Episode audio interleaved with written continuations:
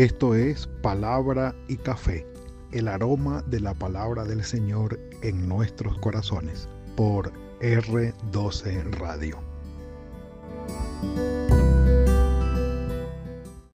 Señor, el tiempo y la historia son tuyos. Puedo estar confiado. Puedo estar confiado. Terminamos el tiempo de la restauración. Después que Israel fue al cautiverio y regresó y pudo reconstruir el templo, la muralla, la ciudad y la vida espiritual del pueblo como tal, pudimos entender que el Señor está a cargo de la historia, está a cargo de su pueblo. Él es el soberano, Él es el que domina, Él es el que nos muestra en realidad cómo su fuerza y su poder están a cargo de todo cuanto acontece. Por eso la frase. Y el tiempo, o digamos la serie en el que nos estamos iniciando hoy es, ha llegado el Mesías. Es decir, nos acercamos y hoy vamos a dar el salto hacia la llegada del Mesías de manera especial. ¿Por qué? Porque datos históricos, datos históricos. Al final de la restauración, año, eh, al final por ahí 331 o más, Judea se organiza, Jerusalén se organiza como un estado teocrático, es decir, donde Dios está gobernando, con, eh, bajo el imperio persa. Pero Alejandro Magno conquista a Persia en el 333 y hay un cambio de imperio. Ya no son los persas los que están, digámoslo así, a cargo, sino que son los griegos. Habló Malaquías, el profeta Malaquías, y hay de allí en adelante un silencio, un silencio profético, un silencio de la palabra del Señor de allí en adelante hasta la llegada del Mesías. Mal contados y por poner un número redondo, hablan de un periodo intertestamentario, es decir, entre el Antiguo y el Nuevo Testamento de 400 años, o los famosos 400 años de silencio pero no porque Dios no estuviese actuando, sencillamente porque no hubo palabra profética de parte del Señor. Pero aquellos tiempos fueron tiempos turbulentos, tiempos de sufrimiento, tiempos de unos cambios muy difíciles. Por ejemplo, por ejemplo, y aquí vamos a, dar algunos datos interesantes. Alejandro Magno muere en el 323. 10 de junio del 323 han fechado la muerte de Alejandro Magno, el emperador del imperio griego. Y resulta que cuatro de sus, eh, de sus diadocos que llaman o de sus herederos, de los generales del ejército griego, cuatro que son los herederos, es decir, los que en realidad mantenían el imperio por ser la fuerza militar, todos ellos se hacen cargo y se dividen el imperio. Eh, Lisímaco y Antígono mueren muy temprano, mueren muy temprano, y quedan dos de ellos vivos, que es Ptolomeo, eh, Ptolomeo Soter y también queda Seleuco Nicanor o Nicator o Nicator, como quieran llamarlo. Estos dos generales quedan vivos y quedan activos con todo lo que hay, lo que quedó del imperio. Y es muy, esto es, muy importante porque Ptolomeo, Ptolomeo se va a encargar, o, quedó, mejor dicho, eh, encargado de lo que era Egipto eh, toda la parte de eh, Egipto y lo que era Jerusalén, esa parte de Palestina, todo esto quedó a cargo de él. Y, este, eh, Siria y Babilonia, toda la parte norte de, de, Israel y la parte de Babilonia quedó a cargo de Seleuco. Y lamentablemente, sí, lo que es Egipto y Palestina o lo que es Israel ahora que quedó a cargo de Ptolomeo, él estaba allí gobernando esto, generó una pelea por querer tener sobre todo los tesoros del templo de Jerusalén. Y esta pelea entre estos personajes siguió después de ellos mismos. Ellos murieron y la pelea siguió. Pero eh, se habló de la pelea entre Ptolomeos y Seleucidas. Los Seleucidas. Se levantó entre los Ptolomeos, es decir, los que gobernaban Egipto, Ptolomeo Filadelfo II, año 284 antes de Cristo. Y este fue el personaje que mandó a traducir los textos sagrados de los judíos del hebreo al griego en Alejandría.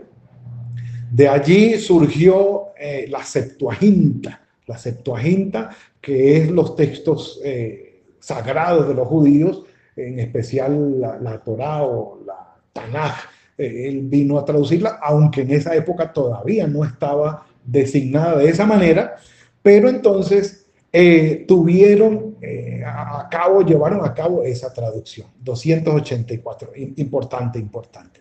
Pero otro personaje ya de los Seleucidas, los que estaban gobernando Siria y Babilonia, es decir, los que estaban al norte de Israel, se levantó uno que se llamó Antíoco IV Epífanes. Es decir, el Epífanes es la manifestación de Dios. Oh. Este personaje era un personaje terrible, terrible, terrible. Entre otras cosas, Antíoco, permítanme leer aquí, Antíoco IV Epífanes saqueó el templo de Jerusalén en el 169 antes de Cristo.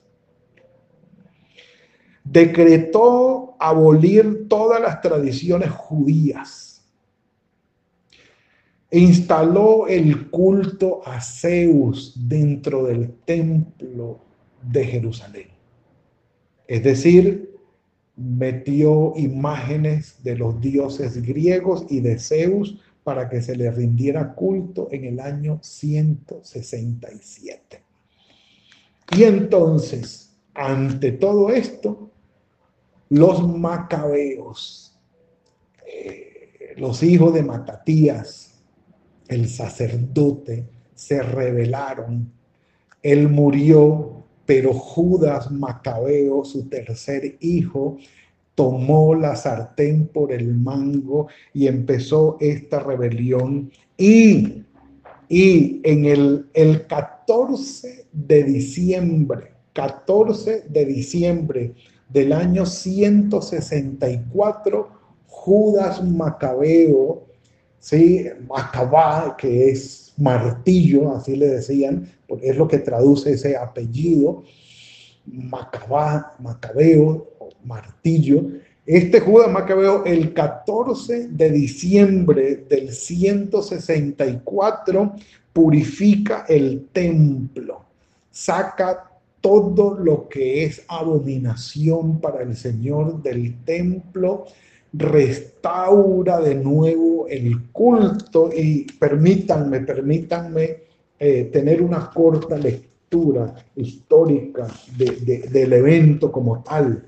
Dice, en el invierno del año 164 antes de Cristo, Judas el martillo, Judas Macabeo, conquistó toda Judea y Jerusalén.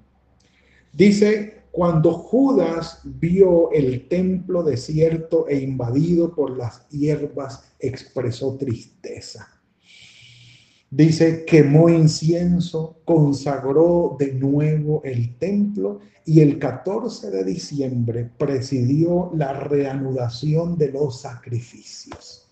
En esa reanudación de los sacrificios, permítanme ir leo, dice el aceite para encender los candelabros del templo escaseaba en la ciudad arrasada, pero de algún modo las llamas nunca se apagaron. La liberación y la segunda santificación del templo todavía se conmemoran con la festividad judía del Hanukkah, que es la consagración. Para este diciembre, el pueblo de Israel celebra el Hanukkah, que es la consagración, la restitución del templo después de esta rebelión, después de que Judas Macabeo eh, hiciera toda esta purificación del templo, arrebatándolo y venciendo a Antíoco Epífanes IV después que hizo esta abominación desoladora. Un café por eso. Mm. Después de esto fue algo impresionante. Así que de ahí en adelante la, la revelación o la revolución, la rebelión macabea, le dio una independencia a Israel por un corto tiempo, pero, pero tuvieron una independencia. De allí vino la guerra porque el asedio no terminó, por supuesto el asedio no terminó y siguieron peleando, eh, defendiéndose, resguardando el asunto hasta que en el año 63, estamos hablando de prácticamente 100 años, en que la revolución macabea dio cierto aire de independencia o de libertad o de tranquilidad, pero los asedios no, no, no terminaron. Y fue, como les digo, esta época griega algo muy revoltoso, la verdad, muy revoltoso. Lo que ellos implantaron, porque ellos tenían, eh, ¿cómo se llama esto? Eh, eh, partidarios o personas que eran favorables a los, a los griegos, que les gustaba el helenismo dentro de los judíos.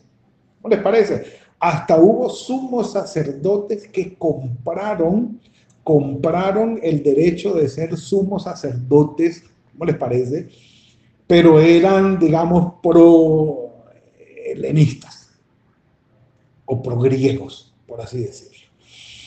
Simpatizantes de los griegos y querían la cultura griega, pero la cultura griega era así, amante de las letras, de la filosofía, de la enseñanza, de la pedagogía, del civismo y toda la cosa, pero eran terriblemente en cuanto a lo moral, perdidos. Cerca al templo construyeron un gimnasio griego. Y uno puede decir, uy, pastor, sí, qué chévere, iban a hacer ejercicio. calma, calma, calma. Empezando porque iban al gimnasio para hacer ejercicio allí, lo que iban a hacer desnudos, desnudos. Las orgías, el desenfreno sexual, aquello era algo extravagantemente perdido, perdido. Y gustaba, y se juntaba lo que era la idolatría, el rendir culto a los dioses con el desenfreno sexual, con el desenfreno en comidas, en bebidas, aquello era un total desastre. Y no solamente en el gimnasio, esto llegaron a hacerlo dentro del templo de Jerusalén. Un café por eso. De manera que la depravación era total. Entonces, claro, ahí entra eh, la, rebelión o la revolución, el alzamiento de los macabeos y traen la purificación porque era que el asunto era deplorable en realidad. Era una, una blasfemia total, era algo, eh, totalmente despreciable, en extremo, en extremo. Entonces, eh, viene esta revolución macabea significativa en esta época que le da la, eh, el inicio al Hanukkah que celebran hoy el pueblo de Israel, recordando esta purificación y como el asedio no terminó, viene el tiempo, perdón, en que Roma conquista a Egipto. Pompeyo, el general Pompeyo, en el año 63, el general romano Pompeyo llega a Jerusalén y la conquista en el año 63. Roma conquista a Egipto en el año 30, 31.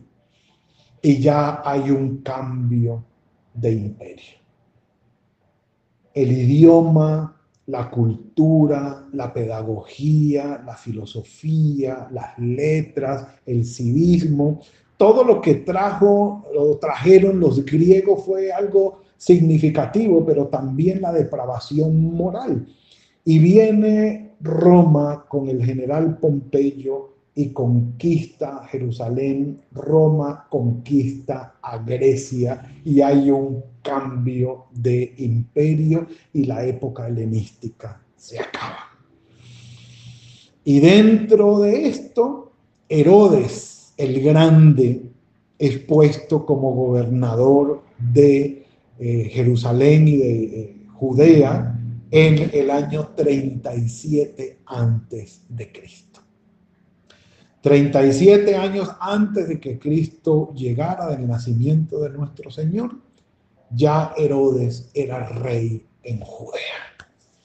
Y aquí es donde quiero, mis amados, referir el texto para el día de hoy, que está en Gálatas capítulo 4, versículo 4.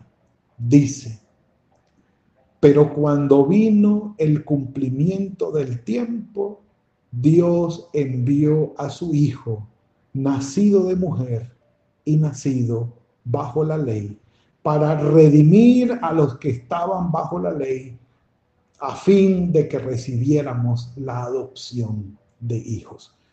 Cuando vino el cumplimiento del tiempo, Dios envió a su Hijo nacido de mujer. Mis amados, uno puede preguntarse, ¿cómo así que el cumplimiento del tiempo? ¿Cómo así que el, tiempo se cumplió? ¿Cuál tiempo? Bueno, están las profecías de Miqueas, de eh, Isaías, están las profecías de Zacarías inclusive, ¿sí? de la llegada del Mesías, por no mencionar todas las demás los salmos mesiánicos y todo esto. Pero ¿por qué Pablo utiliza la frase cuando llegó el cumplimiento del tiempo? Que pudiéramos entenderlo mejor cuando llegó el momento preciso. El Señor conoce los tiempos y las ocasiones, los tiempos y las sazones. El Señor las conoce. El Señor sabe cuándo es el tiempo preciso para responder una oración, para cumplir sus promesas. El Señor sabe cuándo es el tiempo indicado para responder nuestras oraciones, para ponernos en el lugar que Él nos necesita, para llevarnos al punto que Él nos necesita. Lo probó, por ejemplo, con José cuando fue llevado a Egipto. El Señor conocía los tiempos y Él necesitaba a José en Egipto. Y así fue puesto allí José, puesto allí. Mis amados, quiero decirles algo. Israel trajo la fe, el Mesías, la llegada del Mesías vendría por Israel. Número uno. Número dos, el idioma. El idioma lo pondría eh, Grecia, el griego. En el imperio romano, aunque ellos conquistaron a Grecia militarmente, culturalmente Grecia conquistó a Roma. Por ejemplo, el idioma que cundió todo el imperio romano primordialmente era el griego. Aquello fue algo extraordinario. Sí, hablaban arameo, se habló el latín, cómo no, cómo no. El hebreo siguió, claro que sí, claro que sí, pero la hegemonía del idioma griego fue algo impresionante que después que Roma conquistó a Grecia, el idioma griego siguió imperando. Es más, los romanos querían hablar griego y querían vivir y comportarse como los griegos. Tema interesante. Entonces, Grecia pone el idioma, Israel pone la fe a través de la cual vendría el Mesías y Roma pone las carreteras. El sistema de carreteras que implementó Roma, todos los caminos conducen a Roma, recuerden el famoso dicho, es porque el sistema de carreteras en la época eh, era tan bien establecido que había unos viajes rápidos, seguros, unos mapas importantísimos de las rutas para eh, viajar por todo el mundo conocido. Entonces, Grecia puso el idioma, Israel puso la fe, el Mesías, el Evangelio, y Roma puso las carreteras. Todo estaba preparado para la llegada del Mesías y la propagación del Evangelio en todo el mundo conocido. Estaba la fe, estaba el idioma y estaba el sistema de transporte. Todo estaba perfectamente listo para que el Mesías llegara y la fe del Evangelio se propagara por todo el imperio o por todo el mundo conocido. Cuando se cumplió el tiempo, el Señor envió a su Hijo, nacido de mujer.